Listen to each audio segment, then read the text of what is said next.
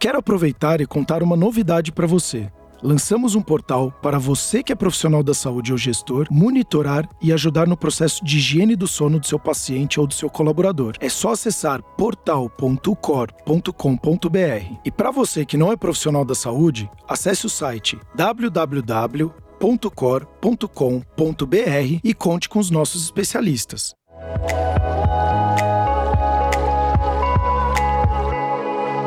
Cor cuidando de você. Olá, mais um episódio Cor Cuidando de Você. Eu, Sérgio Bruni, e hoje eu tô com um convidado muito, muito especial. Eu fiz hipnose umas três, quatro vezes na minha vida e depois nunca mais eu me envolvi com a hipnose. Não, acabei não me aprofundando, mas eu vi os resultados na época que tinham é, sido super positivos. Então fiz questão de, de ir atrás desse assunto. E hoje, como eu falei, esse convidado ele fala um pouco da ciência, o que, que é ciência, o que, que não é ciência, a psicanálise é ciência, se não é ciência, o quanto que a hipnose impactou também, da onde veio a hipnose, vou querer saber também por que, que ele começou a se aprofundar na hipnose, porque que esse é o assunto que acabou gerando interesse da parte dele. Seja muito bem-vindo, Felipe Luiz Souza. Ele é hipnoterapeuta, professor de hipnose clínica para profissionais da saúde e também fundador da Clínica Souza e Cabral, que é uma clínica de psicologia, né? Seja muito bem-vindo, Felipe. Meu, muito obrigado pelo convite, né? Quando eu fiquei sabendo que era justamente um podcast sobre sono, saúde mental, achei interessantíssimo. Então, é. tô aqui hoje para tirar dúvidas, seja lá o que vocês quiserem saber sobre hipnose. uh, fico honrado pelo convite. Então, aqui, de fato, para falar sobre hipnose baseada em evidência, como a gente estava falando agora há pouco antes do começo, né? Nem sempre a, a ciência aponta para aquilo que a gente quer, o que a gente gostaria que ela apontasse. Então, vamos falar sobre de fato o que, que tem e o que, que não tem de útil na hipnose. Perfeito. É muito legal, como eu falei, quando eu fiz a hipnose, e assim, eu vi situações de hipnose, e aí as pessoas falam, ah, uns têm mais predisposição, outros não. Eu cheguei, teve um, um caso até super curioso, um grande, grande amigo meu, gente, que também é de Santa Catarina, e se eu não me engano, ele é de Itajaí, que é o Diego Cubas. E, e, foi muito legal porque tinham feito uma. No avião, tava indo para um torneio de tênis e o, o, nosso médico, na época em comum, fez uma hipnose e ele não podia abrir a boca. E no final, de fato, ele não conseguia abrir a boca. Então ele fazia o formato da boca querendo abrir e ela não abria. E, outro, e eu fiz alguns trabalhos de hipnose para uh, ah, melhoria das minhas lesões, de algumas questões é, psicológicas e ficava duas horas fechado no consultório, assim, fazendo trabalho também de visualizações, né? E eu não sei se isso tem uma correlação com a hipnose ou não, você vai me falar. Mas foi um trabalho, até para te falar, Felipe. É, eu fiquei seis meses, eu tava com uma lesão muito séria no ombro, então eu fiquei seis meses sem poder fazer o movimento do saque no tênis, né? Eu jogava tênis profissionalmente, e aí foram seis meses fazendo trabalho de visualização. Cara, foram. É, é, teve um dia que foi até engraçado, né? É, a, o consultório era fechado, sem janela, quatro paredes. E a gente fazendo um trabalho de visualização, depois de uns quatro meses, eu comecei a visualizar exatamente como se a gente tivesse aqui agora, com, com muita cor, é, com cheiro, com sensações. Eu sentia o vento, tava muito calor aquele dia no jogo que eu tinha visualizado. Quando acabou a sessão, eu tava, eu tava, eu tinha me queimado do sol, como se eu estivesse embaixo do sol, por incrível que pareça. E quando eu voltei uma semana, três dias depois, na verdade, a jogar e eu fui sacar, eu tava sacando melhor de quando eu tinha parado. Isso seis meses sem poder fazer o um movimento, só na base da visualização. Então, eu sou um fã do desenvolvimento é, mental humano, que eu acho que a gente é um ser muito complexo, mas muito interessante. Então eu queria até que você discorresse um pouco que, que é a hipnose, por que, que gerou interesse na hipnose para você? Eu vi alguns posts seu que acabou viralizando mais polêmico da psicanálise, que não é muito. que a ciência às vezes não é ciência. Eu queria que você falasse um pouquinho aqui pra gente. Bom, vamos lá. Inclusive, depois, se você quiser que eu te explique depois dessa minha explanação sobre o que de fato é hipnose e tudo mais, a gente pode bater um papo sobre o que foi que aconteceu com você, nesse caso específico, né, do saque e tudo mais.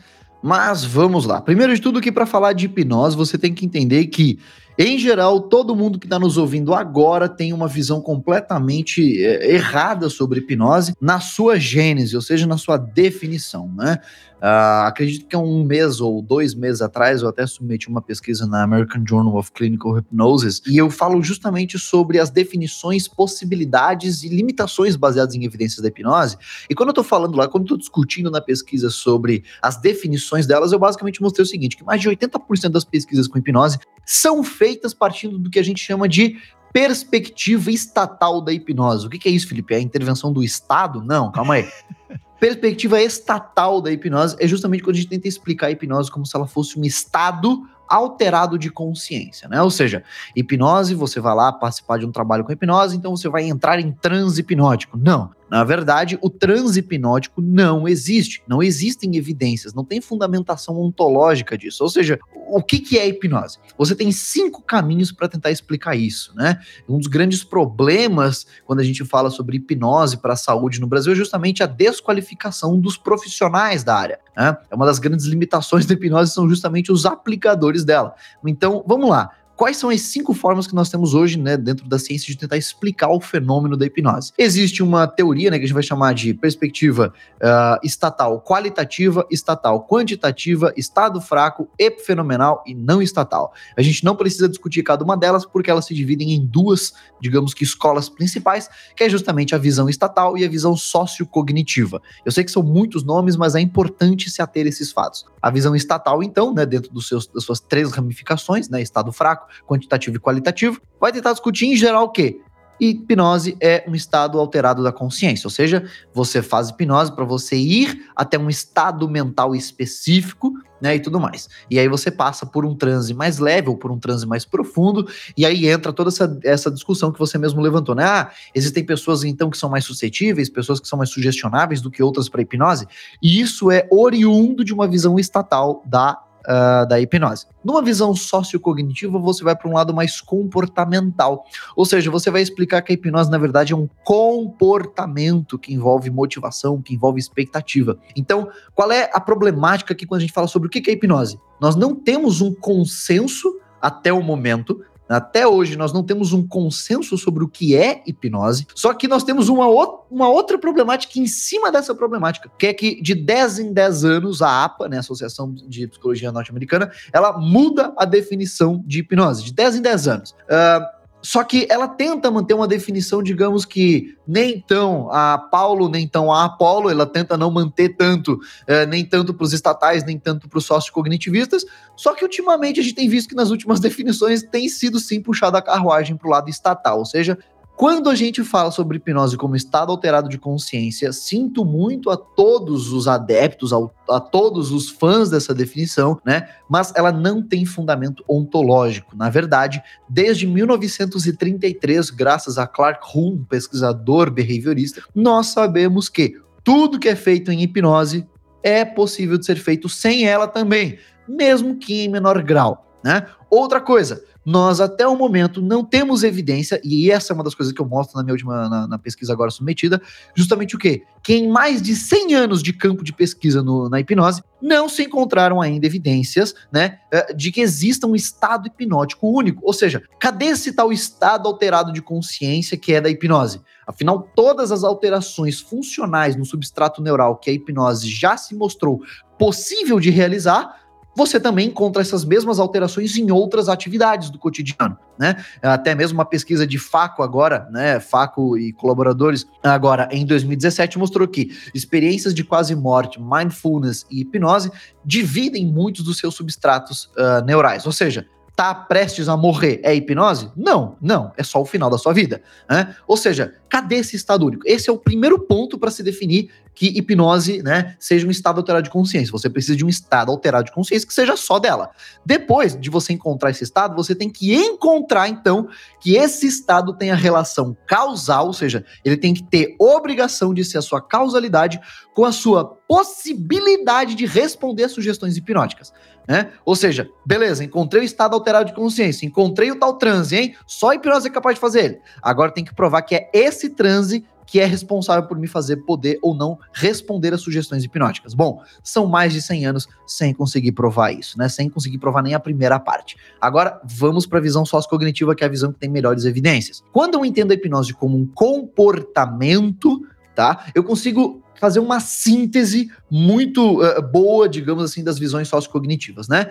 Hipnose seria um comportamento né, de motivar-se a colaborar com a sugestão do hipnotista. Né?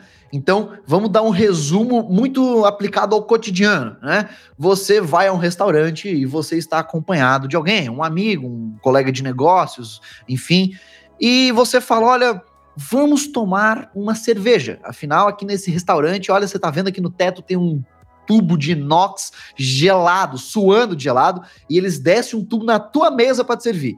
O seu amigo vai e fala o seguinte: olha, aqui nesse restaurante tem um suco de lixia com abacaxi, hortelã e pêssego, que é fenomenal. Tem, tem prêmio e tudo. Eu recomendo muito que você tome esse suco, que vai mudar a tua visão gastronômica. Ele não passou um relógio na frente do teu olho, você não tá todo, né, torto na tua cadeira, tu não caiu no chão, mas em dado momento ele conseguiu te sugestionar. Você se sentiu motivado a colaborar com a sugestão dele e você alterou a sua realidade perceptiva. Você saiu de casa pensando, vou tomar uma cerveja com o fulano. E daqui a pouco, não, acho que eu vou tomar uma opção saudável. Opa, calma aí, o que, que seria isso, Felipe? Olha, numa perspectiva sociocognitiva, poderíamos entender esse movimento como um processo hipnótico. Né? Ou seja, houve ali um processo envolvendo sugestão, um processo que alterou toda a sua expectativa do que você estaria fazendo ali. Você alterou uma opção que seria de se utilizar de uma substância psicoativa como álcool para um suco, né? Basicamente como através da palavra, através da comunicação com outro indivíduo. Beleza? Essa é uma visão muito simplista, muito resumida das visões sociocognitivas, tá? Então, o que é hipnose? Numa perspectiva melhor baseada em evidências, seria um comportamento que está envolvido com a motivação de colaborar com uma sugestão. Essa é a definição mais sucinta que eu posso fazer de hipnose baseada em evidências. Muito legal você trazer isso. Então, assim, é, pensando do ponto de vista, quando você falou para sugestão para algo maior ou melhor, enfim, então é sempre para algo melhor, não necessariamente, ou também pode ser para algo que não vai ser tão positivo assim na vida da pessoa? Não, pode ser algo também não tão positivo, né? A gente tem que entender o seguinte, que não existem super-heróis no mundo real, né? Exato. Ou seja, quando a gente está falando em, em, hipnose, eu estou falando sobre um comportamento humano, tá? Uh, ou seja, eu posso estar numa clínica, por exemplo, com um psicólogo, extremamente desqualificado. Né? Sim. E ele pode, e vamos, é que eu tô usando a hipnose como comportamento, tá? Não como transe. Ou seja, o cara pode ser um psicólogo da abordagem que for, ele não entende nada de hipnose, por exemplo. Ele faz muitos movimentos hipnóticos. Toda ah. comunicação humana que sugestiona outra pessoa parte de um princípio comportamental, certo? É um comportamento, está havendo comunicação. Partindo do princípio de que uma pessoa está ficando motivada a colaborar com as sugestões das outras, isso pode ser visto então como um movimento hipnótico.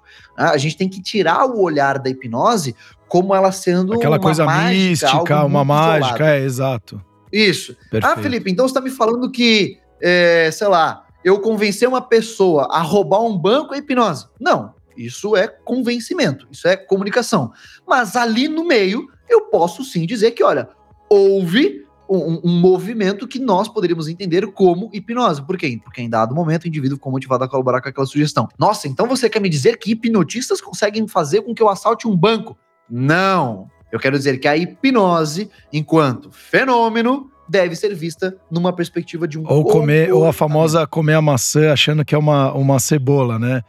Então, o, isso, isso é... é... uma possibilidade do que pode ser feita com a hipnose. Mas aí, claro, você está passando por aquele é, é, ritual clássico da hipnose é, que as pessoas exato. esperam. Isso. E isso é aquele movimento de expectativa, né? A pessoa isso. vai porque ela quer passar pela hipnose, ela quer ver como é que é e tudo mais. Então eu imagino que os grandes líderes, né? Então você pega Martin Luther King, Nelson Mandela, pessoas que estiveram aí na nossa história, tem dentro aí da, da comunicação deles, do poder de persuasão. Então, o poder de persuasão ele tem um, um, encontro em vários momentos com a questão da hipnose, né? Porque exatamente para você conseguir fazer esses movimentos, né? Sim, de, de certa forma, a gente pode, claro, falar de hipnose num âmbito é, de discurso, num âmbito aí é, de palco, sempre, para qualquer pessoa. Como eu disse anteriormente, todo e qualquer tipo de comunicação humana envolve em dado momento um movimento que poderia ser entendido como hipnose. Perfeito. Claro, não de forma racional. Não é como se o Martin Luther King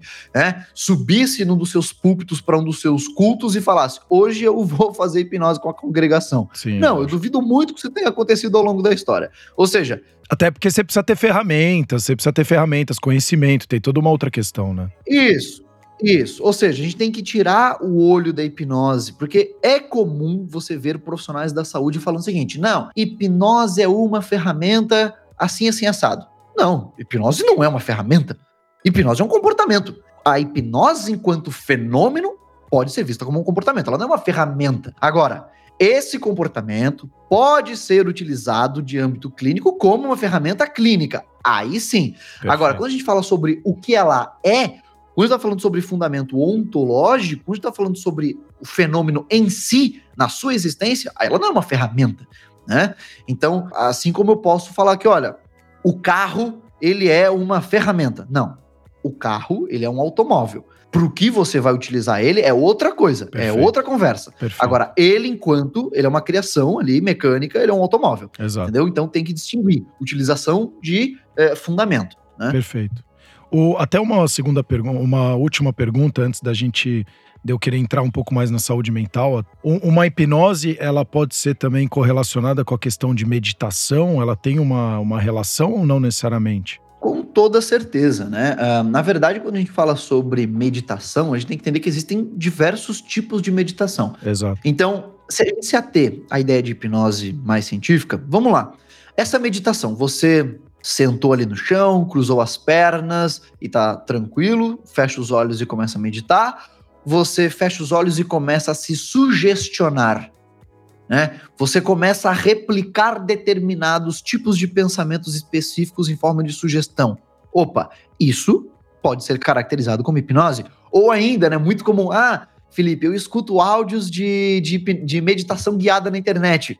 Isso é literalmente um processo hipnótico, ah. né? Ou seja, ah, eu estou escutando ali a pessoa guiar a minha meditação, explicar o que eu tenho que fazer para meditar e eu vou lá e replico exatamente o que ela fala. O que, que é isso, Felipe? Isso é hipnose. Você está me descrevendo um processo hipnótico. Perfeito, muito legal, muito interessante. Quando a gente entra nesse âmbito, então eu acho muito legal porque início de pandemia aí veio um assunto muito pesado de saúde mental, né? E aqui no no, no, na empresa, a gente está desenvolvendo um software para ajudar as pessoas a dormirem melhor. É, na verdade, são profissionais de saúde, empresas, onde eles aplicam toda uma mudança comportamental psicoeducativa, né, de higiene do sono, controle de estímulos, para conseguir mexer em comportamento das pessoas e fazerem elas dormirem melhor. Até porque o sono aí, mais, dizem alguns estudos novos que quase 60% da população brasileira está com problema de sono. Mas ainda eu estou usando os dados pré-pandemia, pré-Covid, que 50% da população brasileira mundial tem problema problema de sono. Quando a gente. Hoje a gente está falando muito em depressão, né? Então hoje é, o Brasil é o país que tem o maior transtorno de ansiedade do mundo e o segundo país que tem o maior transtorno de depressão do mundo. Então quando a gente olha essa questão de saúde mental, e aí você é muito comum ouvir falar assim, né? Ah, eu tô depressivo. Todo mundo tá depressivo hoje. Não, as pessoas têm erros conceituais que acabam influenciando, inclusive, no comportamento delas. Então, assim, primeiro, o que, que é depressão? Na sua visão e depois o quanto que a hipnose é, ela pode ser efetiva ou então que tipo de trabalho a hipnose pode fazer para conseguir trabalhar uma depressão, uma ansiedade ou em, em si indo mais para cima ainda questões de saúde mental. Show, vamos lá. Bom, é, isso que você falou é um grande sintoma do, do livre acesso à informação é. contemporânea é. que a gente tem, Exato. no qual informações são amplamente divulgadas e, portanto, tem todo o direito de serem distorcidas ao longo da, da, do, da comunicação social. Exato. Né? É, quando a gente pega uma sala aí com 100 pessoas, né, e pergunta, ah, quem é que é depressivo? Pode acontecer hoje em dia de um da metade da sala levantar a mão e falar: Não, eu tenho depressão. Não, peraí, pô, essa aí não é a taxa de prevalência do transtorno. Né? Não é assim que funciona. Exato. Então vamos lá. Uh, o que, que é a depressão? Depressão é um nome comum que a gente acaba uh, englobando, né? De diferentes tipos de transtornos depressivos, né? Os que mais a gente vai ouvir falar é justamente o transtorno depressivo maior, o distímico, né, o transtorno depressivo persistente, e o transtorno bipolar. A depressão que todo mundo fala, é até eu, eu, eu acho meio chato até falar assim, porque às vezes parece que a gente está meio que desvalorizando, né? Mas a depressão clássica, digamos assim, é a, justamente a depressão, o transtorno depressivo maior. Não é que é justamente caracterizado ali não por um episódio de tristeza, mas um, é um, justamente um transtorno mental, ou seja, por que, que a gente chama de transtorno? Porque ele tem uma origem multifatorial fatorial, diferentemente de uma doença, por exemplo, que tem, um, né, tem sua etiologia conhecida. Ou seja, ah, por que, que eu não chamo a gripe, Felipe, de, de, de, transtorno? Bom, porque eu sei qual é o agente viral que causa ela. Eu sei o que, que causou, portanto, eu sei exatamente onde tratar.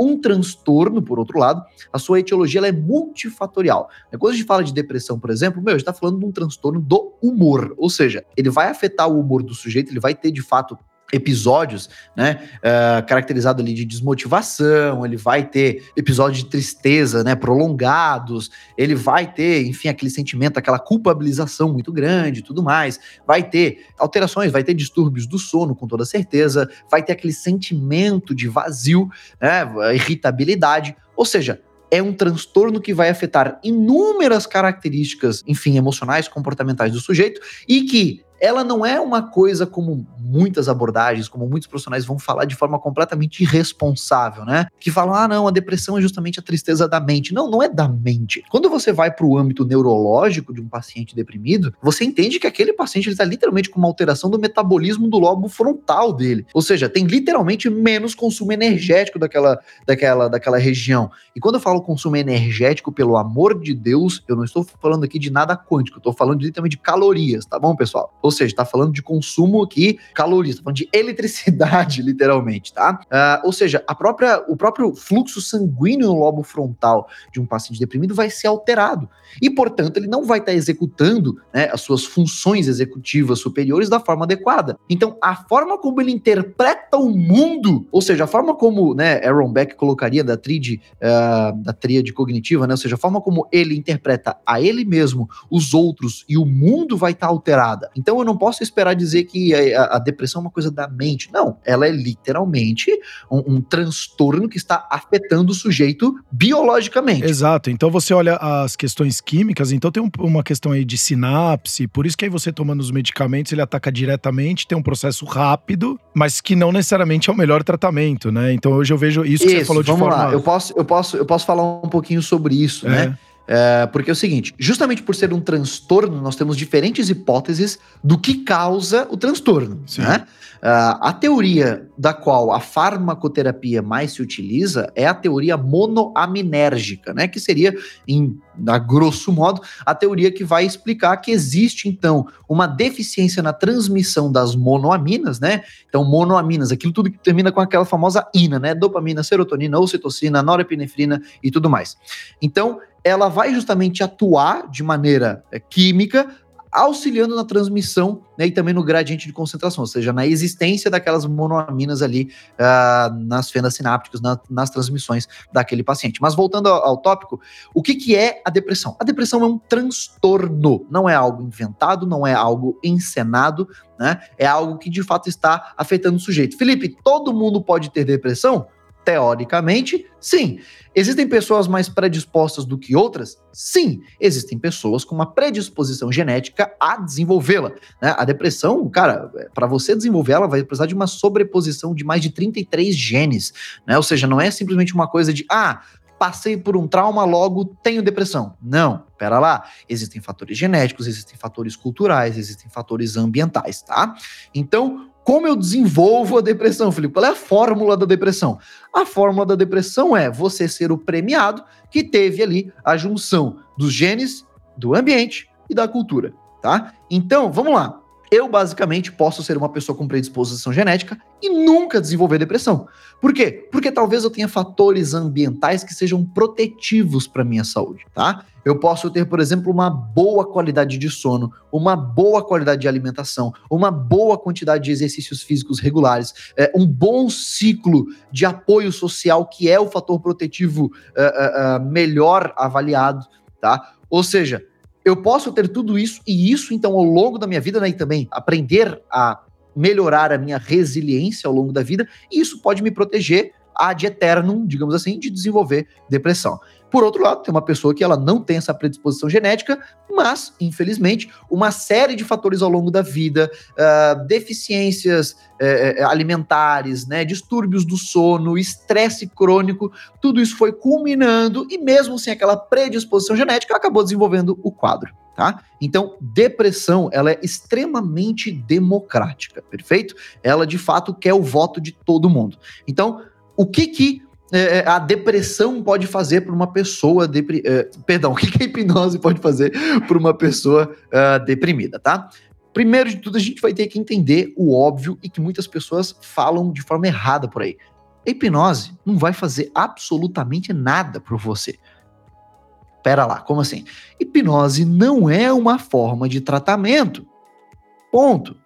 Agora, o que, que eu posso utilizar a hipnose então? Vamos lá. Todas as pesquisas que buscam hipnose como tratamento para depressão, para ansiedade, para estresse, para dor, tudo mais, todas elas relatam a mesma coisa quando comparadas com uh, estudos, ensaios que usam hipnose associada a uma outra terapia, que a hipnose como forma de tratamento isolada, ela sempre é inferior, ela sempre tem menos efeito do que quando você pega a hipnose e associa ela a uma, a uma terapia cognitiva né, uma terapia baseada em evidências. Ou seja, o que, que eu posso usar a hipnose para depressão, Felipe? Simples. Você pode fazer o que a gente chama de hipnoterapia cognitiva. Né, que é a soma da terapia cognitivo-comportamental, que é justamente uh, o tratamento psicológico padrão ouro para esse quadro, tá? E somar ela com a hipnose, tá?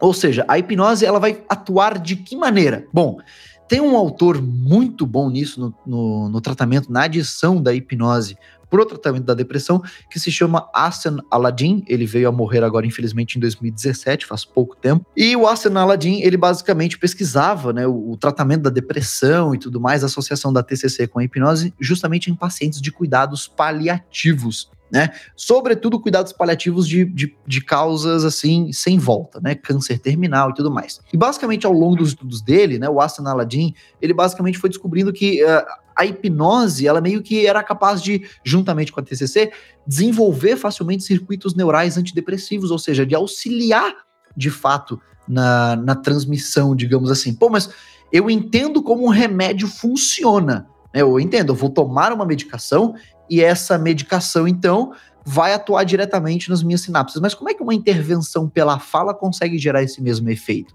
Essa é uma dúvida muito frequente das pessoas sobre por que, que terapia funciona. Isso acontece justamente porque porque nós temos uma capacidade inata chamada neuroplasticidade, que é a nossa capacidade inata, a nossa capacidade natural que o nosso, nosso sistema nervoso tem, de alterar ele mesmo, física ou funcionalmente, de acordo com aquilo que você vive na sua vida. E o que, que você vive na sua vida? O que, que você pode ver na sua vida? Terapia. Você pode fazer novas aprendizagens, né? Ou seja, você pode de fato aprender, né? Hoje a APA tem no seu Handbook of Fear and Anxiety, né? o seu livro de ansiedade e medo, ela tem ali justamente o que a gente debate muito hoje, que é a aprendizagem inibitória, que é justamente aprender, criar novos engramas que vão inibir aqueles engramas que nós não queríamos anteriormente. Então, qual é a ideia da hipnose na terapia, tá? Ela serve para duas coisas principalmente, tá bom? É para isso que ela serve.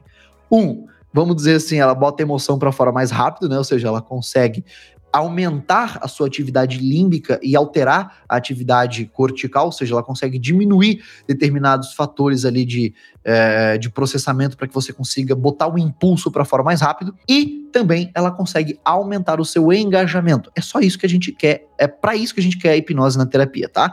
Para aumentar o engajamento do sujeito na terapia e para botar o impulso para fora mais rápido. Só isso. Ou seja, por que, que terapia com hipnose funciona, Felipe? Por quê? Porque ela está associada a uma terapia que funciona. Então, se você me perguntar por que, que a terapia com hipnose funciona, eu vou te dizer porque a TCC funciona, porque a CT funciona, porque a DBT funciona, porque a psicologia comportamental funciona.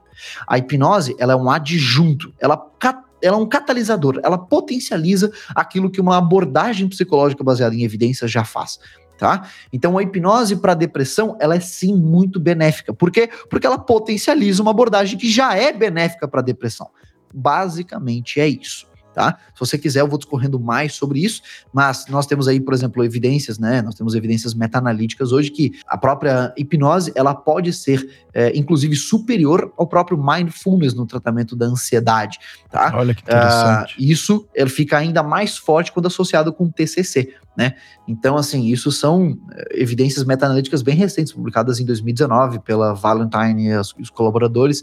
Ou seja, a hipnose, ela é sempre um adjunto junto, ela não é o tratamento em si.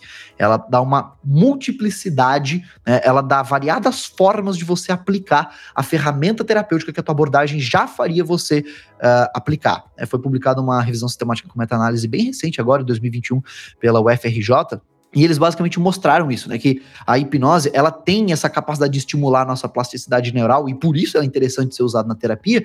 E ela também consegue, obviamente, né? Como demonstrado novamente, novamente, aumentar a motivação do paciente. E aí tu basicamente consegue ele, aumentar as ferramentas, né? Aumentar a forma de manejar a ferramenta terapêutica que você já teria. Então é para isso que a gente usa a hipnose na clínica. Muito legal você trazer isso. E você que está aqui assistindo, né? E ouvindo, como o próprio Felipe falou, a gente sempre fala aqui no, no canal que sem ação não tem mudança.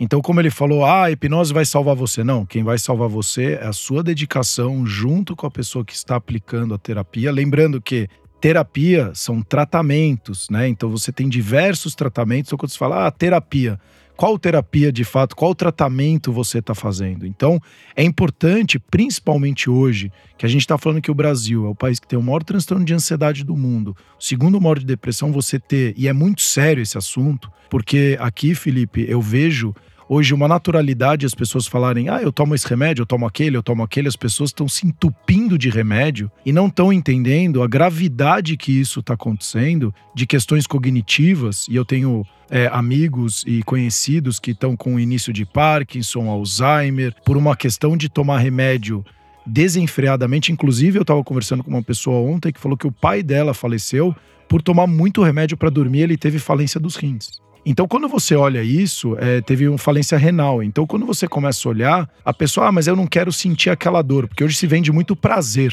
Você tem que sentir prazer o tempo inteiro. E não confundam prazer de felicidade.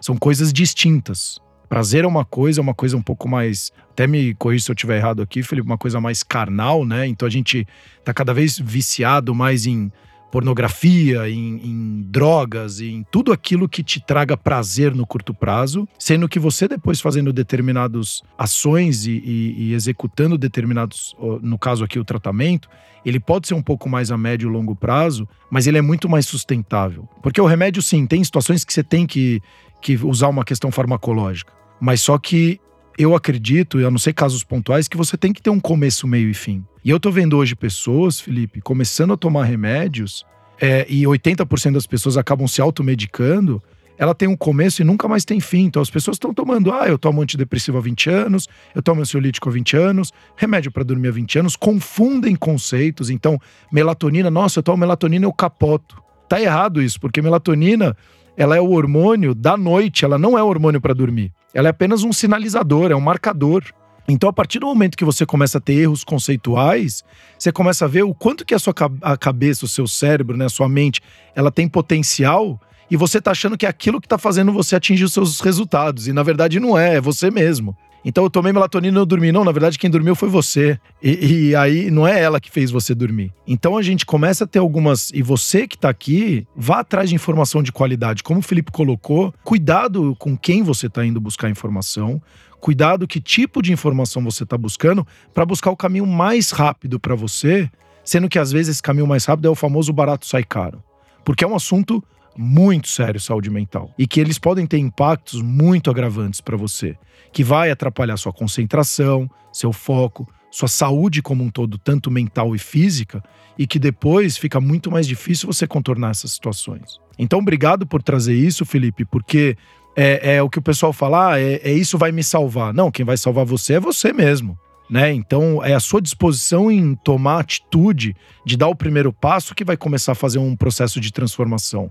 Porque, de novo, sem ação não tem mudança, né? Se você ficar esperando, ah, hipnose, o Felipe vai salvar minha vida, então só é o, é o próximo Buda, Jesus Cristo. Quem é você, então? Então entra na minha casa, pelo amor de Deus, me salva também, né?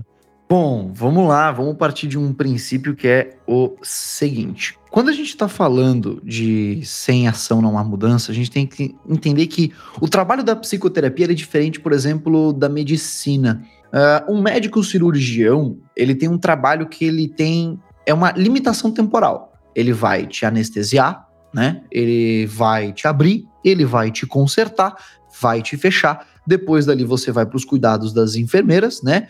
Uh, e depois então você tem suas, suas orientações pós-operatórias.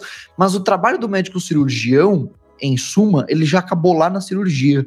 Né? Depois, a responsabilidade, as etapas daquele paciente vão sendo repassadas a outras equipes no âmbito hospitalar. O terapeuta não. O terapeuta, na verdade, ele depende bastante bastante, bastante do paciente. Ou seja, terapia de verdade ela não é feita na clínica exatamente. A terapia de verdade ela é realizada no mundo real, é realizada num ambiente onde ele ensaia as suas habilidades, ele aprimora, ele refina suas estratégias comportamentais na clínica e parte para o mundo, é enviado para o mundo, então para ele treinar isso tá? Então, quando a gente fala do uso da hipnose na clínica, beleza? Eu tenho que entender basicamente o seguinte: a hipnose, ela é como eu costumo dizer para os meus alunos, né? Ela é um super empurrão. Mas não adianta eu empurrar né, aquele nosso amigo para a pista de dança, ele ficar lá parado, né, olhando todo mundo com, com, o copinho de gelo dele na mão e sem saber o que fazer. Beleza? A hipnose te botou na situação. Agora você vai lá e aproveita o que ela fez para você engajar. Né? Então, a hipnose, ela de fato é uma ferramenta incrível na mão de médicos, psicólogos, nutricionistas, uh, até fisioterapeutas, dentistas e tudo mais, porque de fato ela abre o leque de opções que você tem para aplicar uma única ferramenta. Ou seja, ah, Felipe, eu quero aplicar, eu sou psicólogo e eu quero fazer o meu paciente conseguir é, sair de casa para caminhar, para se expor a coisas. Como é que eu faço isso? Meu, você pode ter na, na sei lá, na TCC você tem lá uma, uma ferramenta, né, de, enfim, reprocessamento ali, de reestruturação cognitiva de crenças, né? Você tem o agir como ser.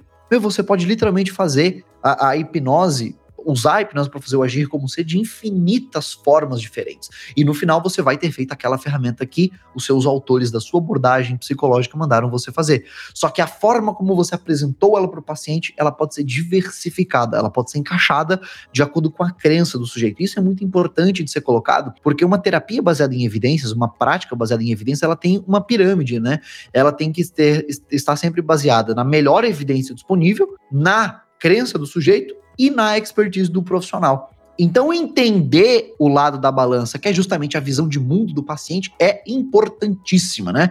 Eu sei que isso pode parecer muita hipocrisia da minha parte falando, até porque eu não tenho a explicação mais desmantelada para público leigo do mundo. Eu sei que às vezes acabo me perdendo em academicices, mas eu tento ao máximo possível deixar o meu diálogo mais fácil. Então, se eu estiver falando alguma coisa muito aleatória do normal, muito distoante do que o público em geral pegaria, você me avisa que eu volto e explico de novo, tá bom? Não, imagina, é, tá super claro. É, inclusive, quando você fala de, de, da hipnose, ela. E aí você cruzou muito a informação hipnose e TCC, né? E hoje a TCC, que é a terapia cognitiva comportamental, ela é, como você disse, o padrão ouro para, por exemplo, transtornos de insônia, né? Então, por que, que você usa muito essa a TCC junto com, com a hipnose, porque é uma questão de cognitivo comportamental, e aí, como você falou, de, é sugestivo e, e, de uma questão guiada, então tem um trabalho aí de, de mudanças de crenças, então é, é de fato isso. Tem um trabalho muito próximo um com o outro. Como que funciona isso, Felipe? Se nós formos nos ater aí às evidências, é, eu poderia, em grande parte, dizer que não faz sentido a pessoa saber TCC e não saber de hipnose. Justamente porque já há mais de uma década nós sabemos que em determinados quadros a hipnose potencializa o trabalho da TCC. Agora, por que que o meu trabalho, nossa, você tá sempre ali atrelando ao TCC, sempre a TCC, isso é o quê? Um puxa-saquismo? Não. Veja, uh, eh, 80% praticamente do que nós temos de ensaios, de pesquisas em psicologia não são científicas. Inclusive, essa é uma pesquisa não tão, não tão velha, não. Foi publicada na Nature. Uh, eu realmente não consigo me lembrar, me precisar a data, mas se eu não me engano, foi por volta de 2015, talvez. Basicamente, alguns pesquisadores de diferentes universidades se reuniram para tentar replicar as pesquisas de psicologia que existem por aí. E basicamente o que eles encontraram foi que pelo menos 60 a 80% das pesquisas com hipnose não são replicáveis, o que é justamente um, um, um dos construtos da ciência, que é o quê? Você ser replicável a qualquer momento e a qualquer lugar o que o fulano da Islândia produziu em 1900 e bolinha, eu tenho que conseguir reproduzir aqui no Brasil em 2022. Do contrário, temos um problema muito grave aqui. Então, o que, que é o uso da hipnose, né? Por que, que eu sempre atrelo ela a TCC majoritariamente? Porque a TCC tem as melhores evidências para a maioria dos, dos transtornos mentais. E como você falou que é um adjunto que ela unifica, então faz total sentido você usar ela como a grande referência, né? Isso, mas aí é que tá. Uh, eu vou atrelar, né, de acordo com o processo aí, vamos lá, processo, né, um procedimento baseado em evidências. Eu tenho que estar utilizando a melhor evidência disponível. Perfeito. Ou seja, semana passada, por exemplo, eu tive o retorno de uma paciente que é borderline, né, transtorno de personalidade limítrofe. Qual é que são, então, as melhores evidências para esse quadro? É TCC? Não, não é. É terapia comportamental dialética. Então, o que é que eu faço? Eu uso, então, a terapia comportamental dialética com a hipnose. Perfeito. Por quê? Porque eu sou um hipnoterapeuta. Então, eu adequo a ferramenta da DBT, né, ao uso da hipnose. Eu basicamente vou lá e facilito a, a, a, ferramenta ou aplico ela utilizando a hipnose em conjunto. Por quê? Para aumentar o engajamento da paciente na clínica só né? Então, uh, eu não preciso fazer algo diferente. Na verdade, nós temos um, um dos grandes papas, né? um dos grandes uh, catedráticos da hipnose, justamente um cara chamado Arvin Kirsch, lá da Harvard, uh, que ele é o papa sociocognitivo que, é, que ainda está vivo. Eu ainda quero ter a chance de conhecer antes que ele parta para a próxima, né? Por quê? O que, que ele falou né, já em 1995, já em 2000? Que a hipnoterapia cognitiva é literalmente, sem pôr nem tirar, a TCC com o paciente de olho fechado. Ou seja, o que que os achados dele, né, das pesquisas dele mostraram? Que olha, o que que é fazer TCC com hipnose? É literalmente fazer o que você já ia fazer, só que com o paciente em hipnose. Você não vai mudar nada. Você não precisa mudar nada. Por quê? Porque a hipnose não é uma forma de tratamento.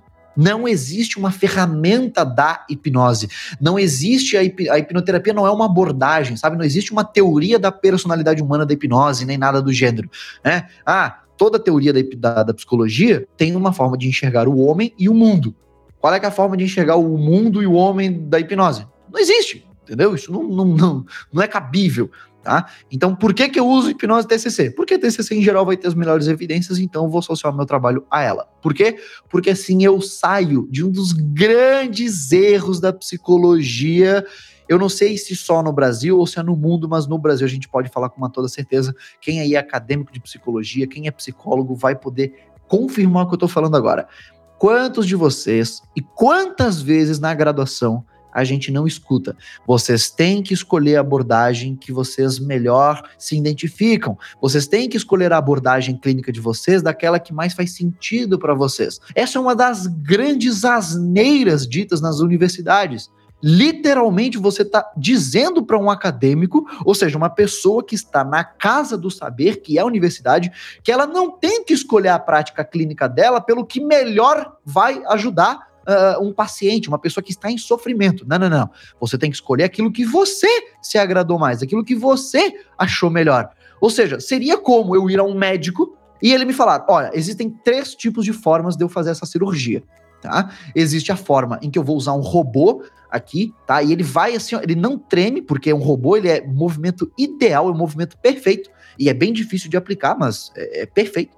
Tem aqui um método em que eu tenho aqui um anestesista do meu lado e tem a minha abordagem médica, tá? Minha abordagem médica, eu sou muito fã de, de jogos de videogame como Assassin's Creed. Uma vez eu vi lá um personagem que ele era médico e ele amputava as pessoas assim, ele amarrava a pessoa e usava um serrote. Eu vou fazer a sua amputação usando um serrote porque é a minha preferência. Eu gosto muito, sou muito fã. É, é literalmente a mesma coisa. Ou seja, eu estou escolhendo uma abordagem que vai provavelmente não funcionar, que não tem evidências, que pode ser danosa à sua saúde, mas eu sou fã, eu me agrado, eu, eu, eu de fato prefiro isso. Ou seja, quando uma universidade fala que um acadêmico tem que escolher aquilo que ele mais se agrada, é literalmente isso que eles estão dizendo. Olha, não escolha aquilo que provavelmente vai fazer mais bem, mas aquilo que você acha mais bacana. É, não resolva o problema do seu paciente, eleve mais o seu ego, né? 100%. É, é uma loucura isso. Até indo na questão da TCC, e aí quando a gente fala de hipnose, né, a gente é, linka muito TCC a, a insônia, sono. Eu vi uma, uma postagem sua no Instagram, né, quando você indaga que, é, que a hipnose ela é um estado de sono se isso faz sentido ou não, né? Eu, eu queria entender um pouco melhor. E também fala um pouquinho mais sobre, sobre isso e também qual é o papel da qualidade de sono para uma pessoa depressiva. Meu, que pergunta fantástica. Vamos lá. O porquê que é importante a gente relembrar que a gente, inclusive, já deu todo o fundamento para rebater que a hipnose seja um estado de sono, né? Assim, ó, quando você vê um profissional, seja psiquiatra, seja psicólogo, quando uma pessoa fala que hipnose é um estado similar ao sono ou que é, um estado de sono, você pode ter certeza que ali você tem uma pessoa completamente ignorante. Mas Felipe, ele é pós-doutor em medicina, não sei o quê. Perfeito. Ele é um pós-doutor em hipnose? Ele, ele estuda hipnose? Não, pelo visto, não. Ou melhor, pelo visto, não. Com certeza, certeza não, não, porque essa informação é uma das grandes, assim, bobagens históricas da hipnose. Na verdade, a própria formação do nome hipnose, o criador do nome hipnose se arrependeu da sua criação, justamente porque Hipnos é, era o deus grego do sono e dos sonhos na mitologia grega, né? E o nome hipnosis, né, tido originalmente no inglês, ele deriva deste deus que não tem absolutamente nada a ver. Ele, inclusive, tenta mudar o nome para monoideísmo. O que, que é o monoideísmo? Foco exclusivo numa ideia. Né, que vai, inclusive, bastante próximo a ideias depois mais modernas, né, de que não, hipnose é foco e concentração. Também não é, também tá errado. Mas hipnose é um estado de sono? Não. Por quê? Porque do contrário, eu poderia dizer que uma pessoa em sono recebe sugestões. Ou seja, eu poderia dizer que aquelas técnicas pseudocientíficas de dizer para os pais: olha, pai, olha, mamãe, quando o seu filho estiver dormindo, você fica lá na porta do quarto dele falando várias frasezinhas motivacionais que isso vai ajudar o seu filho. Que aprende por não osmose. Vai, é Se não você aprende matemática, inglês, língua, tudo por osmose. É, né? é. a maior chance que vai acontecer é que você vai estar tá atrapalhando o sono do teu filho, cara. Então cala a boca, né? Ou seja, deixa o moleque dormir. Não, hipnose não é um estado de sono, porque não existem evidências disso. Não existem evidências de que hipnose seja um estado alterado da sua consciência. Primeiro, você vai ter que dizer qual é a perspectiva, qual é a teoria, qual é a sua definição de consciência, né? É, esse seria o patamar, a, a, o chão básico dessa discussão. Depois daquilo que eu já falei, você teria que provar que existe um estado então de sono único da hipnose. Aliás, se você quer dizer que é um estado de sono, tu ainda vai ter que dizer que a pessoa é capaz de receber sugestões dormindo, né? E que tudo que ela tá fazendo ali, ela tá fazendo enquanto ela dorme. O que a gente já sabe, inclusive, desde 1800 e, e, lá vai pedrada, que isso é errado.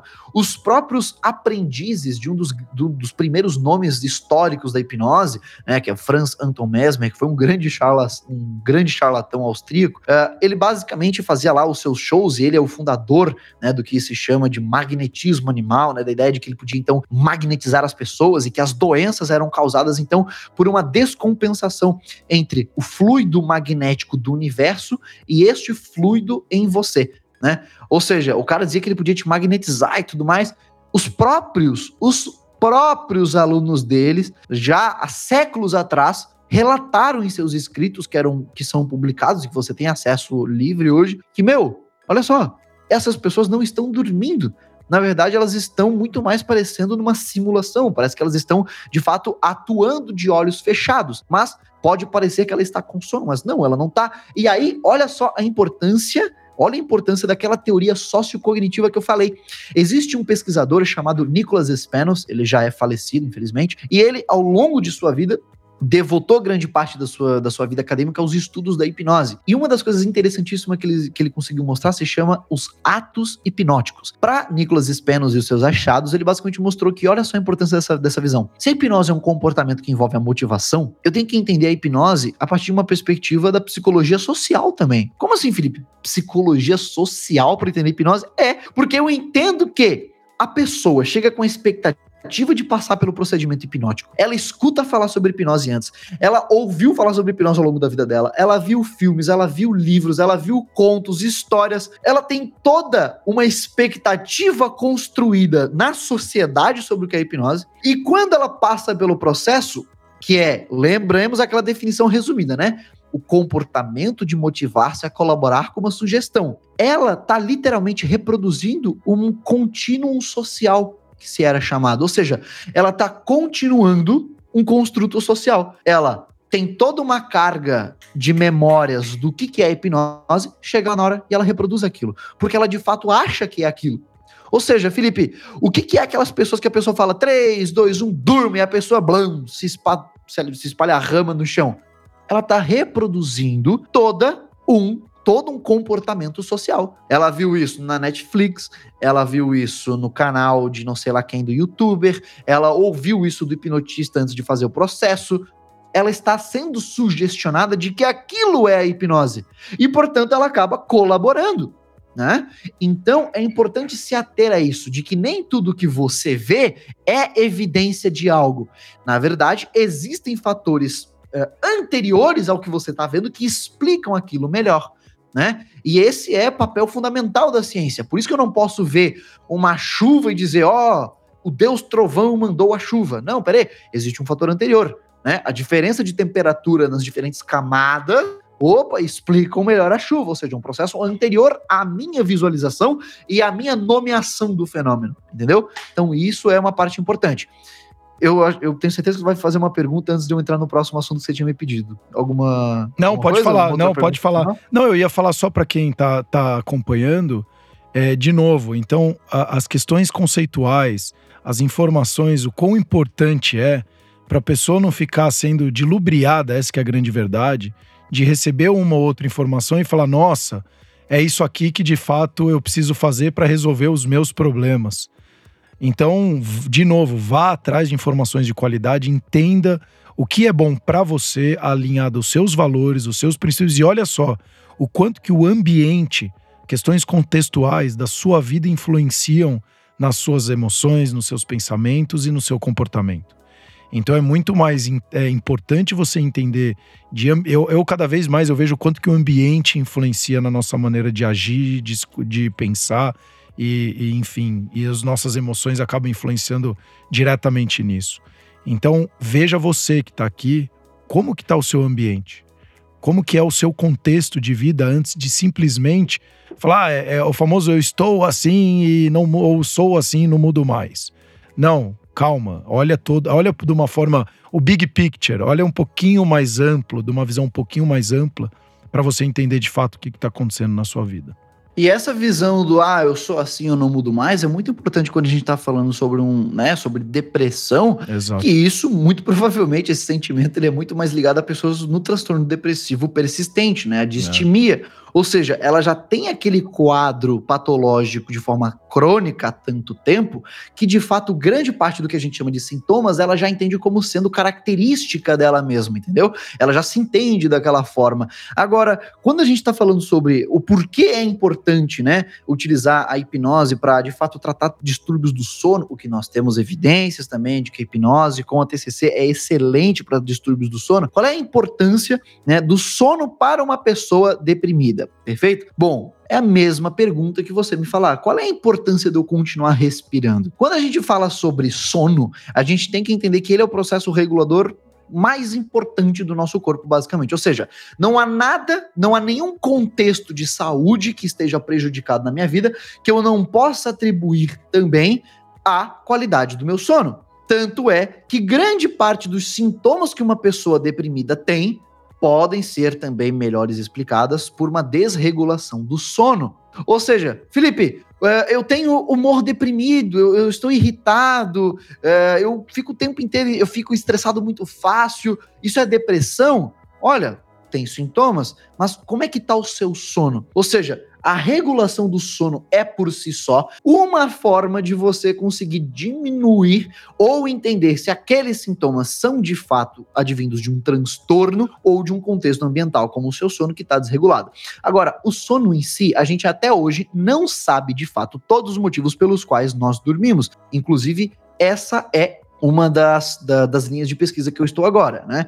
Eu atuo pesquisando hipnose, obviamente, eu pesquiso tecnologias assistivas, né? Estou desenvolvendo uma órtese via interface cérebro-máquina para devolver a mobilidade dos órgãos superiores, dos, dos membros superiores para pacientes sem mobilidade, e também pesquiso sonho e sono agora, com uma pesquisadora chamada Gabriele Risso, e agora em, em agosto eu começo a pesquisar Alzheimer em modelo animal. Vamos lá matar ratinho.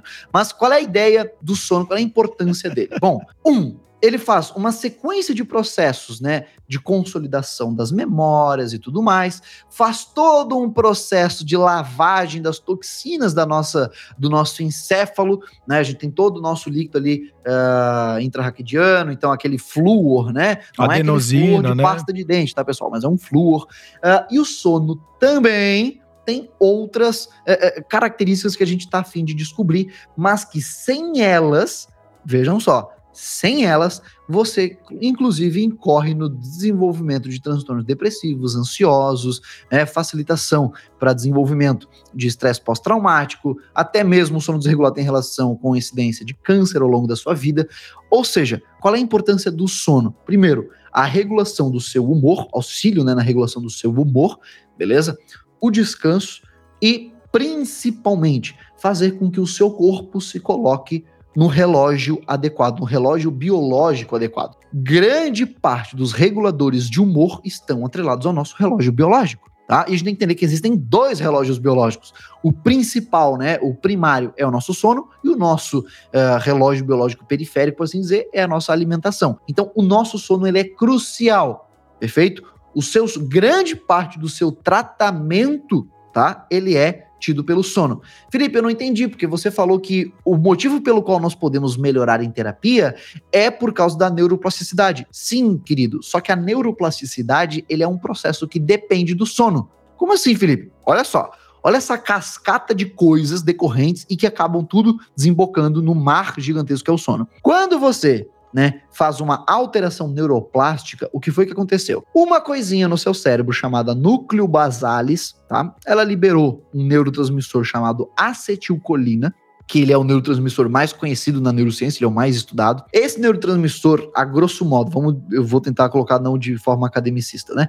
Ele pinta os neurônios que têm que ser plastificados, né? Os que têm que passar pela neuroplasticidade. Quando você está dormindo, essas consolidações de alterações neuroplásticas acontecem. Ou seja, o processo neuroplástico, que é o que faz você criar novas aprendizagens e, portanto, melhorar, quem sabe até mesmo redimir por completo os seus sintomas do seu transtorno, dependem de você estar dormindo. E essas alterações neuroplásticas acontecem primariamente no sono profundo. Portanto, para que você tenha tempo adequado de sono profundo, você precisa de uma boa qualidade de sono. E aí existem métricas que nós temos de sono. Você tem o tempo de cama, né? Uh, ou seja, o time in bed, ou seja, o tempo que você passa na cama. Ah, eu durmo às 23 e acordo às, às, às 8, né? Então eu passei esse tempo na cama. Não, peraí. Você deitou na cama às 23 ou você deitou na cama às 10? Se você deitou na cama às 10, o seu tempo, o seu tempo na cama já começa a contar ali. Né?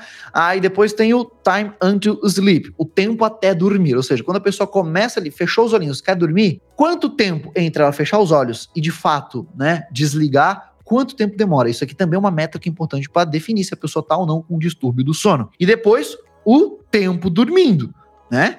Ou seja, a pessoa ela passa ali, a pessoa é um adulto, né? Já está ali com seus 20 anos, ela dorme 11 horas, opa, hipersonia. Né? Isso também é um distúrbio do sono. Ela dorme 5 horas, opa, distúrbio do sono. Ela teria que estar dormindo 7 horas, 7 horas e meia. Né? Ah, Felipe, eu durmo pouco e eu estou super bem. Mentira. Você tem um milhão de características que você jura porque jura de pé junto que é da tua personalidade, né? E que não, na verdade, esse teu humor irritado, né? Essa sua desmotivação para engajar em atividades difíceis, né? Essa sua facilidade em desistir, esse seu pesar depois do almoço, essa sua dificuldade em memorizar, essa sua desatenção, esse seu esquecimento, esses seus lapsos de memória que você esquece onde estão as coisas. Isso não é porque você é uma pessoa esquecida, isso não é porque você é uma pessoa de personalidade forte, isso não é porque você é uma pessoa é, é muito agitada. Isso é só porque o seu sono tá todo cagado, né? Então, qual é a importância do sono?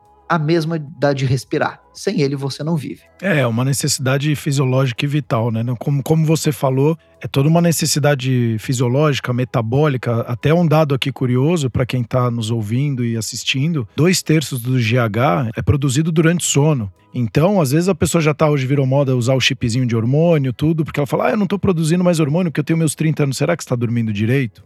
Outro dado aqui curioso: ah, eu preciso emagrecer, e aí tá indo atrás daquelas dietas malucas, enfim. Se você dorme uma hora a menos do mínimo necessário da sua biologia, é, é, cientificamente comprovado. No dia seguinte, provavelmente você vai comer de 500 a 600 calorias a mais. Então, imagina uma pessoa que dorme uma hora a menos todos os dias, porque ela tem, enfim, várias questões durante a vida, o dia dela, e ela vai consumir 500 calorias a mais no final de sete dias ou de cinco dias, vamos falar de segunda a sexta, porque tem trabalho e tudo, são 2.500 calorias a mais. Depois, no final do mês, são 10 mil calorias a mais no mês. Na hora que você vai ver no final do ano, são 120 mil calorias a mais, 130 mil calorias a mais. E aí você fala, pô, aquela dieta não funciona. Ou você vai na nutricionista, eu tô fazendo tudo e não tô conseguindo emagrecer, porque você não tá olhando a base, porque você não tá fazendo um processo metabólico correto, você não tá olhando a sua fisiologia, você não tá olhando, como o Felipe falou, sua biologia entendendo de fato o que, que quem é você nessa história toda e o que, que você precisa.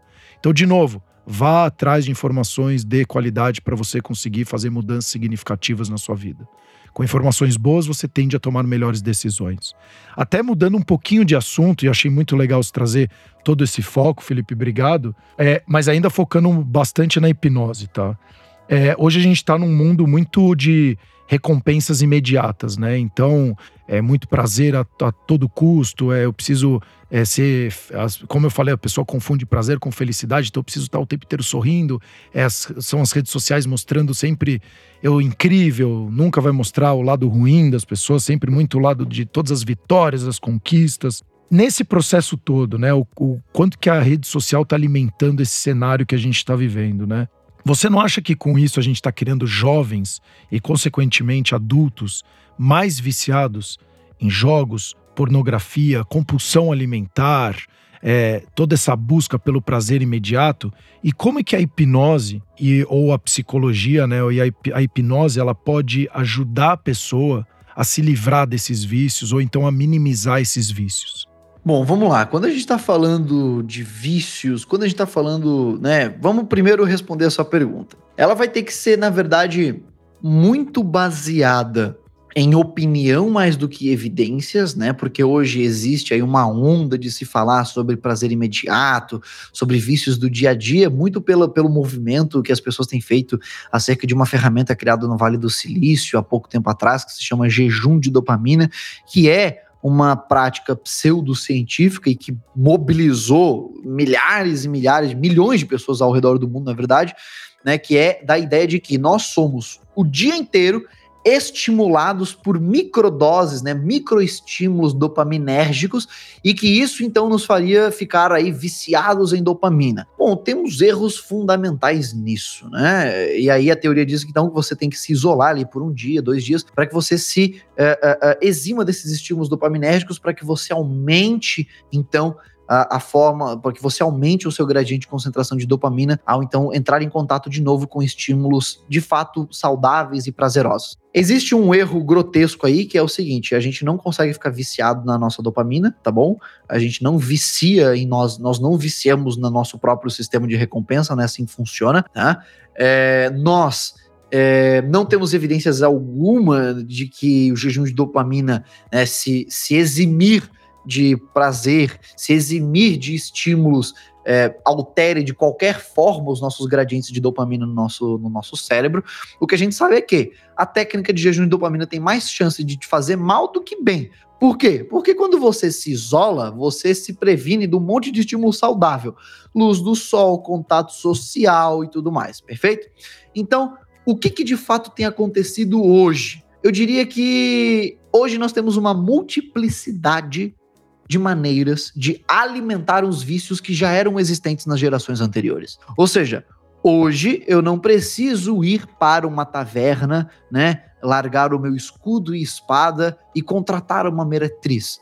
Hoje eu tenho uma rede de sites e tudo mais de pornografia onde eu consigo acessar ali de maneira fácil né, um conteúdo sexualizado. Na verdade, você não precisa nem procurar. Na verdade, você abre uma rede social e tem lá um rapaz com pouca roupa, uma moça com pouca roupa, rebolando seus órgãos genitais para tudo, tudo quanto é canto da tela e apontando com a mãozinha. Você já comeu direito hoje? Não? Saiba que a água tem bons benefícios. E a pessoa lá com os peitos pro lado da tela, não faz nem sentido ali ela falando de é saúde verdade. rebolando na tela, né? É Ou seja, hoje você nem precisa procurar pornografia. A pornografia ela é utilizada para chamar a atenção das gerações de toda e qualquer maneira. Ou seja, hoje nós temos uma maior quantidade de ferramentas para alimentar um problema pré-existente. O que eu vou dizer que nós temos um problema hoje é que é o seguinte: decorrente de, um mal de pensamento freudiano, Né? Isso, inclusive, é muito bem debatido pela, pela doutora Ana Lembick, né, a autora do famoso Nação Dopamina, né, uh, que é a bíblia dos caras do jejum de dopamina. Eu não vou dizer que o livro dela é ruim, porque de fato é excelente, é um livro incrível, debate assuntos técnicos, né, como a, a dopamina e a nossa, nossa, nossa, nossa forma, nosso sistema de recompensa, né, de gratificação dopaminérgica cerebral, de uma forma muito, é, é, é assim, ó, digerida para leigos. Então, é um assunto que agrada técnicos do tema e que mesmo pessoas leigas vão entender. Então é um livro maravilhoso, só que aproveito para ajudá-la, a própria doutora Ana Lemke, a refutar o jejum de dopamina. Se você vai na, nas, nas, referências atrás do livro, você vai ver que né, ela segmenta as referências por capítulo, e o capítulo 4, que é o de jejum de dopamina, é o que menos tem referências bibliográficas, justamente porque o jejum de dopamina não tem evidências. Mas vamos lá. Basicamente, quando ela fala sobre, sobre digamos, esse processo, né, de que hoje nós estamos nos viciando cada vez mais em, em, em, em recompensas fáceis, o que acontece é que isso vem de berço. Isso vem de berço. Por quê? Porque nós tornamos as gerações gradativamente mais sensíveis a qualquer tipo de frustração. Nós baixamos o nosso limiar de percepção de esforço. Ou seja, se eu colocar você, eu, um fuzileiro naval, e o Enzo e o Gael para fazer uma, uma jornada de 40 quilômetros, né? Pô, eu sou escoteiro desde os meus 14 anos de idade, sou chefe escoteiro, né? Ou seja, sou trabalho de forma voluntária aos finais de semana. Putz, no movimento escoteiro a gente tem uma coisa que a gente chama de jornada. São caminhadas de no mínimo 20 quilômetros com equipamento nas costas. Ou seja, eu vou olhar e pensar, putz, 40 quilômetros vai ser punk, cara. 20 quilômetros é ok, eu faço. 30, já fiz algumas. 40 é, é punk, mas dá, dá, vamos. Vai ser difícil? Vai. Eu vou reclamar na metade do caminho? Vou. Mas eu vou. Você, não sei como é que é tu, com exercício físico. Você era, você era praticante de tênis, né? Esportista de tênis. Então, talvez. Não, 40, acho que eu consigo. Uh, o fuzileiro naval vai dar risada. Para ele vai ser só mais um dia do trabalho dele. Agora, o Enzo e o Gael, eles vão olhar e pensar: não dá para ir de Uber, não dá para chamar o 99 táxi, entendeu? Por quê? Porque o momento em que eles escutaram 40 quilômetros e a parte do a pé, eles não têm nem referência de esforço similar a isso para saber se é difícil ou não. Se torna-se automaticamente difícil. Né? Ou seja, o que aconteceu do pensamento freudiano? Freud estipulou nas suas teorias psicodinâmicas que uh, os traumas ocorridos na primeira infância são o que vão influenciar a nossa psicopatologia na vida adulta. Ou seja, eu passar por situações estressantes, traumáticas uh, na, na, na, primeira infância provavelmente vão me levar, então, pro, pro divã, pra terapia na vida adulta. Esse discurso, sem evidências, ao longo das gerações, se transformou num discurso que a doutora Ana Lemke discute, é, discute muito bem e, e, e, fecha no seu debate, na sua escrita, né? Quando ela fala que, que o seguinte, que esse discurso ao longo das gerações se transformou num discurso contemporâneo de um medo generalizado de expor os filhos a frustrações, a estresses e a exigências, com medo de traumatizá-los, né? Com medo de, de torná-los, enfim, doentes, machucados emocionalmente, cicatrizes emocionais e que isso leve eles à terapia. Só que é justamente esse medo criado ao redor né, de você exigir, de você cobrar, que torna a pessoa mais sensível. Por quê? Porque se ela não aprende a lidar com frustrações, ela não aprende a lidar com estresses, ela fica sensível a qualquer tipo de situação, inclusive a vícios. Por que isso? Vamos, vamos um exemplo muito simples. Um vício, tá? Vamos lá. Álcool, uh, narguile, cigarros, uh, vape, os famosos, né, pendrive, o pod, tudo mais de certa forma, você está usando aquilo ali para que você libere uma resposta dopaminérgica no sujeito, tá? Ou seja, você está querendo liberar aquela recompensa que nós seres humanos vamos denominar de prazer, mas dopamina não tem a ver com prazer. Assim como outro discurso muito errado feito ultimamente é que a ah, dopamina é o nosso neurotransmissor da motivação. Ele é o nosso vai e pega a recompensa. Não, não é, porque se fosse isso a teoria freudiana estaria certo. Isso seria a explicação perfeita para id, né? Dos nossos impulsos e que, portanto, nós corremos, nosso id quer correr atrás dos nossos impulsos, né? Independentemente das consequências e da, das, da, enfim, das barreiras sociais. Não. A nossa dopamina tem relação com a nossa flexibilidade cognitiva e, portanto, não é o nosso vai e pega recompensa, é o como eu vou pegar aquela recompensa. Tá? Ou seja, a nossa dopamina é responsável por nos fazer avaliar a recompensa que a gente quer e por fazermos com que nós, então, possamos ir atrás daquilo da melhor maneira, da melhor estratégia que nós conseguimos ter. Exemplo, se a dopamina fosse o nosso vai e pega, eu estaria trancado pro lado de fora de casa e a minha recompensa é eu tô apertado querendo no banheiro. Eu posso ligar para minha mulher e falar: "Amor, você tá com a chave? Você tá aqui perto?" Eu posso chamar um chaveiro, eu posso procurar se eu deixei uma chave, sei lá, escondida nos grampos de roupa, ou eu posso arrombar a porta da minha casa. Opa, são diferentes estratégias, são diferentes estratégias, são diferentes formas que eu tenho de lidar com problema, né? E que a minha dopamina é ela quem vai fazer eu tomar essa decisão. Todo mundo escuta por aí: "Ah, o nosso cérebro, ele é viciado em economizar energia. O nosso cérebro ele economiza energia para nossa sobrevivência. Só que ninguém nunca explica o que que faz isso. O que que faz isso? A dopamina. É a dopamina responsável por nos fazer, olha, em qual estímulo eu vou focar, em qual recompensa eu vou me ater, a minha motivação, o meu foco atencional, né? E o quanto eu vou me manter focado naquilo. Mas vamos fazer isso para arremeter o assunto do vício, né? Hoje, nós temos sim acesso a infinitos tipos de drogas, muito mais fáceis do que talvez no tempo dos nossos ancestrais. E drogas, inclusive, muito mais refinadas e, portanto, muito mais potentes. O que acontece é que hoje, por uma sociedade talvez mais distante e de valores talvez muito abertos no sentido de temos diferentes valores e agora vivemos numa sociedade em que todos eles são aceitos, ou seja, não há mais uma verdade absoluta pela qual um grupo de pessoas rege a sua vida. Eu quero que vocês entendam aqui que eu não estou dizendo que, sei lá, diversidade é algo bom, tá? Tô querendo dizer o seguinte, vamos fazer uma comparação histórica, né? É, diferentemente de um grupo social da Grécia Antiga, em que todos eles viviam por um mesmo propósito, todos eles tinham esses laços em comum, era uma sociedade muito, muito unida, né? Claro, estou usando os gregos, que eram justamente os grandes fanfarrões da Europa. Aí é complicado também para eu usar esse exemplo, é foda. Mas, enfim, uma outra tribo, Pega um outro povo aí que era menos drogado, pelo amor de Deus.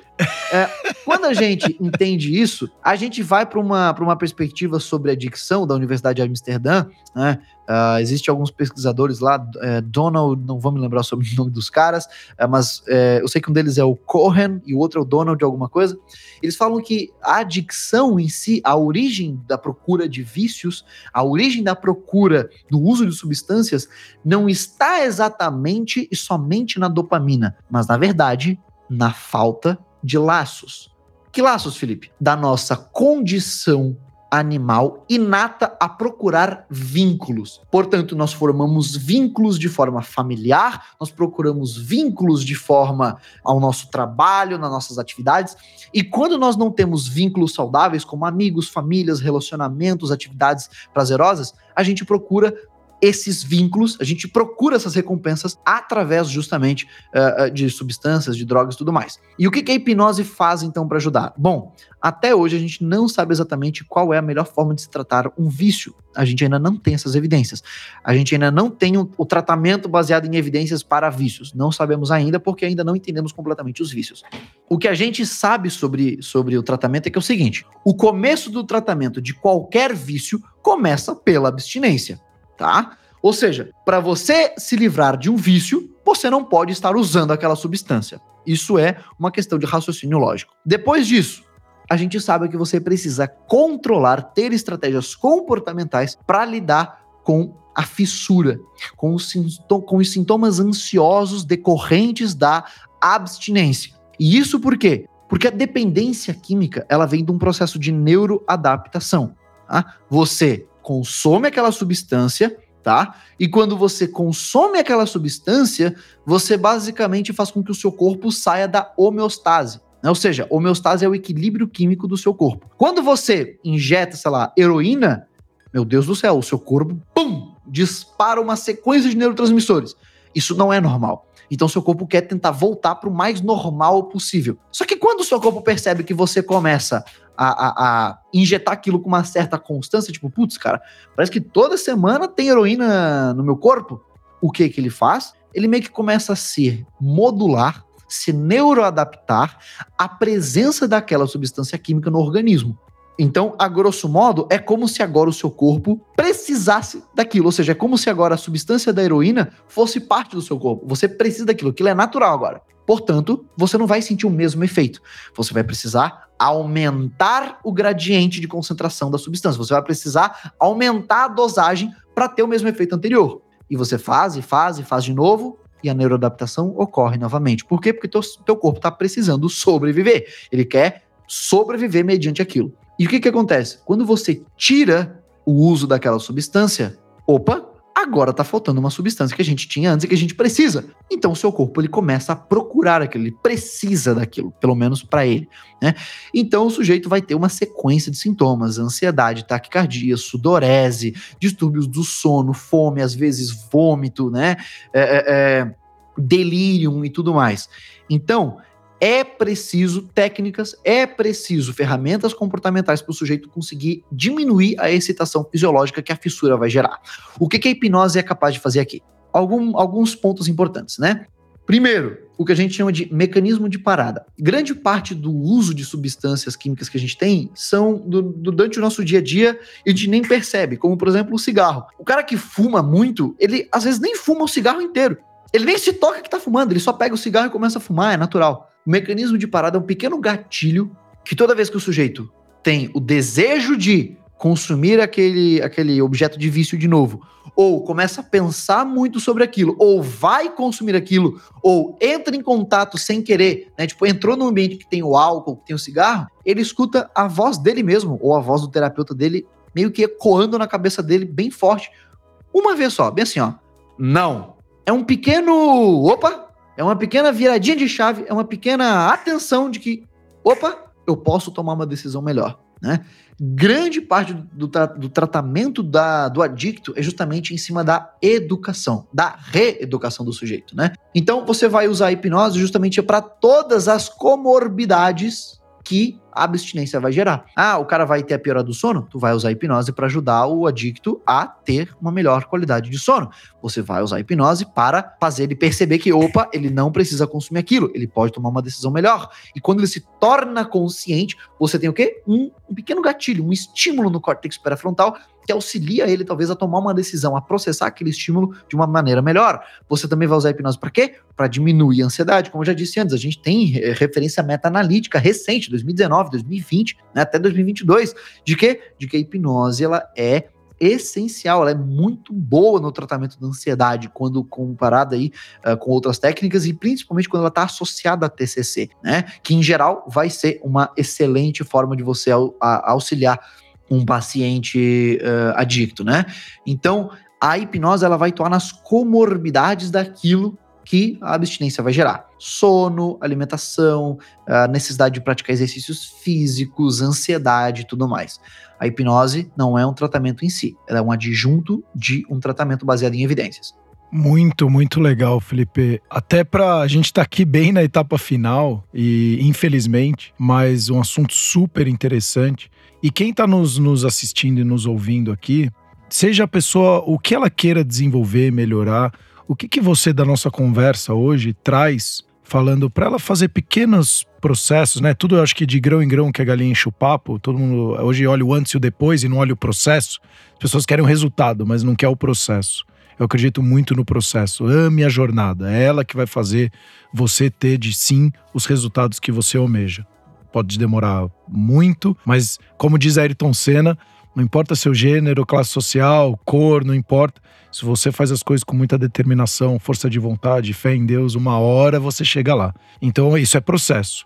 O que que você traz hoje da nossa conversa para quem está nos escutando e nos assistindo? Que ela pode já começar, seja a pessoa que quer emagrecer, ou quer melhorar um pouco a relação, ou quer uh, galgarear um, um emprego melhor, enfim, qualquer que seja a vontade dela de fazer algo melhor? Bom, eu vou eu vou puxar, digamos, a sardinha pro lado da hipnose, então, Lógico. né? E eu vou acho que eu vou conseguir fazer uma síntese, acho que eu não preciso nem de muito tempo para isso. Veja, se, se eu posso resumir, uma boa dica é: você que quer melhorar de emprego, você que quer melhorar a sua qualidade de vida, comece a anotar. De fato, anotar. Pegue um caderno, pegue uma caneta, sente a sua bundinha no sofá e para para pensar acerca do o que eu tenho me permitido colaborar com os outros. Ou seja, o que, que os outros, seja para bem ou seja para mal, têm me sugestionado que eu tenho aceitado. O que os outros, o que o ambiente ao meu, ao meu redor, não necessariamente pessoas humanas, mas o que as situações que eu tenho me envolvido, o que os ambientes em que eu tenho trafegado têm me sugestionado, que eu tenho replicado sem pensar, sem questionar. Né? É, é direto eu atendo casais aqui na clínica, né? E é sempre impressionante como as pessoas falam sobre amor e tudo mais, que elas querem encontrar o amor da vida delas e tudo mais. E eu sempre falo, né, meu, para para ver o que é que tá te sugestionando. Para para ver em que tipo de ambiente você tá trafegando e o que, que você tá aceitando. Não se encontra uh, o príncipe encantado no mesmo brejo em que você acha o sapo. Ou seja, para para pensar o que você tem aceitado de sugestão do mundo que você só tem aceitado essa sugestão, vai, hipnótica, replicado e não tem se dado conta. Muitas das vezes, seja para questões de alimentação, de sono, de estudo, de trabalho, de relacionamentos, você está literalmente aceitando perspectivas de outras pessoas, do desejo de outras pessoas e não realizando aquilo que de fato você queria. Eu sei que é difícil às vezes você se atentar a isso, eu sei que é difícil você questionar e você de fato se, uh, se desprender daquilo que agrada os outros ou daquilo que os outros te sugestionaram porque é melhor para eles.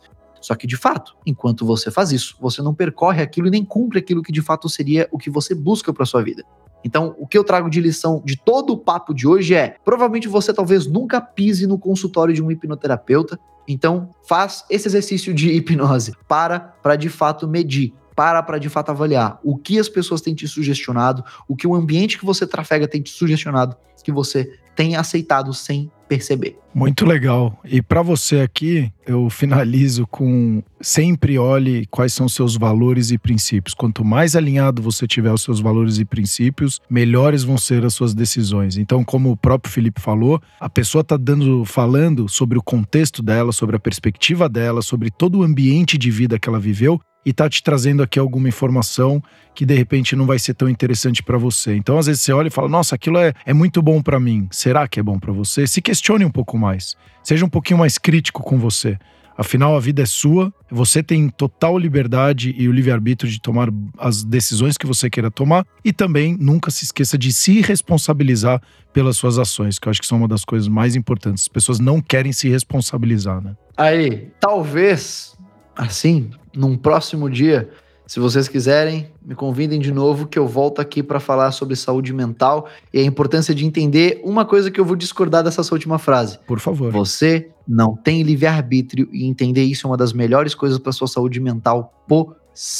Mas isso é papo para um outro dia, caso vocês queiram. Então já está marcado aqui, eu vou te convidar porque eu também vou querer ouvir isso. Muito, muito obrigado, Felipe. Para você, olha quanta coisa bacana. A gente sobe todas as terças do nosso episódio. Não deixe de seguir o nosso canal. Hoje são quase 500 mil ouvintes aí, então com a sua ajuda a gente vai poder ajudar muitas e muitas pessoas. Temos recebido vários feedbacks que a gente tem ajudado e mudado muitas vidas. Provavelmente pode ser a sua ou então de um ente querido, namorado, namorada, pai, mãe não deixe de também replicar aqui. E a ah, e última pergunta, Felipe: aonde as pessoas que estão aí no, no, nosso canal podem te encontrar? Bom, uh, vocês podem me encontrar principalmente, né, onde eu sou mais ativo é no próprio Instagram, né? Eu tenho aqui basicamente eu faço divulgação científica sobre hipnose, sobre psicologia como um todo, sobre tecnologias assistivas e tudo mais. Eu vivo respondendo as dúvidas de vocês das mais variadas sobre psicologia nos stories, então é felipe PSI, né? Ponto psi, não é Felipe, não é Felipe, não é Felipe psi, beleza? E no YouTube também, eu tô com um novo canal, mas como ele tá pequeno ainda, né? A gente tinha um canal com 103 mil inscritos, eu fechei ele, digamos, eu fechei o meu canal no auge para começar um outro projeto, mas vocês podem encontrar tudo lá pelo próprio Instagram. E é isso, e para profissionais da saúde e tudo mais, a gente tá em breve aí com o programa do, do Método Casa, que é justamente um acrônimo que eu desenvolvi ao longo dos anos na terapia, né? Que é Cognição, Alimentação, Sono e Autodomínio, onde eu ensino profissionais da saúde como aplicar todos esses conceitos efeitos biológicos na terapia dos seus pacientes, sejam você psiquiatra, psicólogo, terapeuta livre, enfim. Vocês me encontram no Instagram para falar de hipnose e ciência. Muito, muito legal. Então, até os próximos episódios, o Cor cuidando de você.